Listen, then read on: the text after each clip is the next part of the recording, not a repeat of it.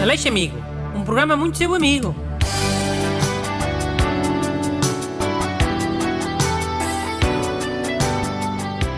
Bom dia, este é o Aleixo Amigo, um programa muito seu amigo. Sempre a ser muito vosso amigo, todas as sextas-feiras. E a malta, tudo em casa. Mas a amizade não se faz quarenta... Pá, Chiu, comigo está o ajudante Renato Alexandre, que vai ler a primeira carta a pedir ajuda. É do ouvinte José Maria Vitorino. Bom dia, senhor doutor, professor, amigo, caríssimo Bruno Aleixo. Eu estou com um problema aqui em casa. Eu à noite adoro mexer no telefone, mas o meu colega de quarto não consegue dormir dessa forma. Tem algum conselho para eu usar o telemóvel à noite e não o incomodar? Obrigado. Que porcaria de problema. Olha, sei lá, é. Esse Zé Maria que tira o som das teclas? Não sei. Oh, mas a cena deve ser a luz do ecrã, não é? Não sabe se é. Pode ser o som das teclas. Ou pode ser o Zé Maria a ver vídeos com som. A carta não esclarece.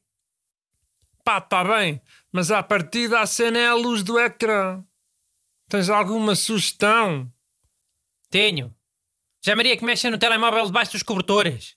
Tem meu remédio. E ah, também me lembrei dessa solução.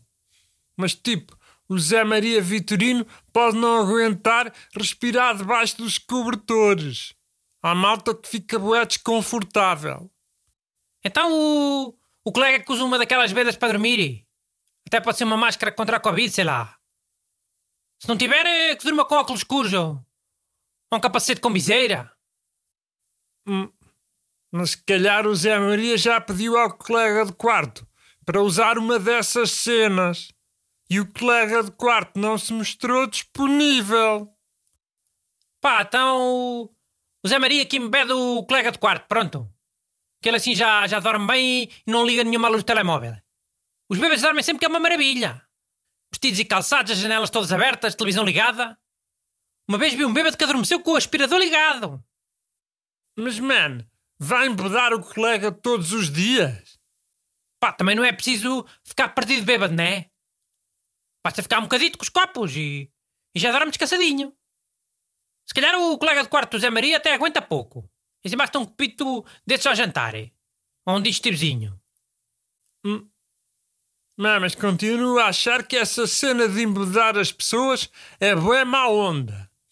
Ainda por cima na rádio pública estás para aqui a recomendar bebidas alcoólicas. Caralho, tu é que me trazes para aqui essas porcarias dessas cartas. Obrigas-me a ajudar um parvo que não deixa dormir o colega de quarto porque tenho que estar a mexer no telemóvel. E o teu problema é dar-lhe um copo de vinho ao jantar. Fosca-se. Pronto, vá. Fica essa ideia para o problema de Zé Maria. Vou ler a segunda carta. Xer, mais nada. Agora é o busto. Está de quarentena, mas não está de férias. Ele mandou um ficheiro áudio pelo telemóvel. A ler uma carta. Vamos ver. Bom dia, Dr. Bruno e ajudantes. Moro num prédio em Coimbra e recentemente o meu vizinho de cima arranjou um cão que a toda a hora corre e esgravata pela casa toda. Como deve compreender, o ruído é bastante incomodativo. Para piorar, durante a noite, o cão fica fechado no quarto mesmo por cima do meu e não consigo dormir. O que devo fazer para resolver esta situação? Cumprimentos, Diogo Silva. Se calhar o vizinho arranjou um cão só agora, para poder ir à rua passeá-lo. Pois às tantas. Então e a solução para esse problema do Diogo Silva? Pá, ó Diogo Silva, os cães dormem algumas 15 horas por dia. Tu és uma pessoa, dormir uma, uma 6 ou 7 chega também. Então pronto, adapta as tuas horas de descanso às horas de descanso do cão. E é se queres. Tens muita margem de manobra. Mas o cão dorme essas horas todas seguidas? Sei lá eu. Mas o coitado do cão só chateia o Diogo Silva. Os donos do cão também estão na mesma casa e conseguem dormir bem. Oh, podem ter o, o, sono mais pesado, não é? Hello? Hum. Devem é tomar um digestivozinho depois do jantar. Um ou dois.